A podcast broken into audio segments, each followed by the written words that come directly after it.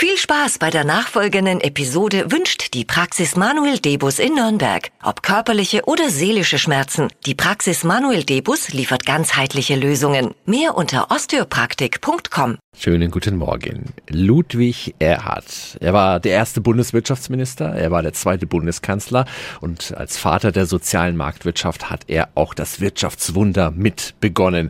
Zu seinem 125. Geburtstag hat das Ludwig Erhard Zentrum in Fürth jetzt eine erweiterte Ausstellung eröffnet.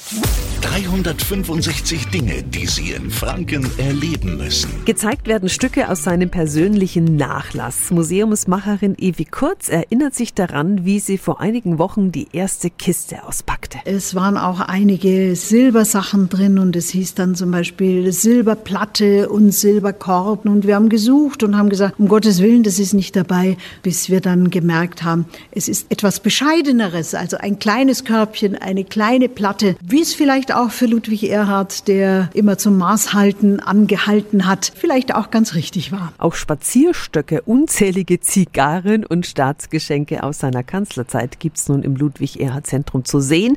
Das Lieblingsstück von Efe Kurz ist ein kleines Stück Papier. Der Zettel, wo er für seine Familie schreibt, wo er noch Geld verborgen hat. Einige Stimmen sagen, er würde den Banken misstrauen, aber das ist natürlich äh, sicherlich nicht so. Also das ist der große Schatz. Den Sie sich ab jetzt im Fürther Ludwig Erhard Zentrum anschauen können. Das Ganze wird übrigens so gut präsentiert, dass das Zentrum für den diesjährigen Europäischen Museumspreis nominiert ist. Alle Infos finden Sie nochmal auf radiof.de. 365 Dinge, die Sie in Franken erleben müssen. Täglich neu in Guten Morgen Franken um 10 nach 6 und 10 nach 8. Radio F.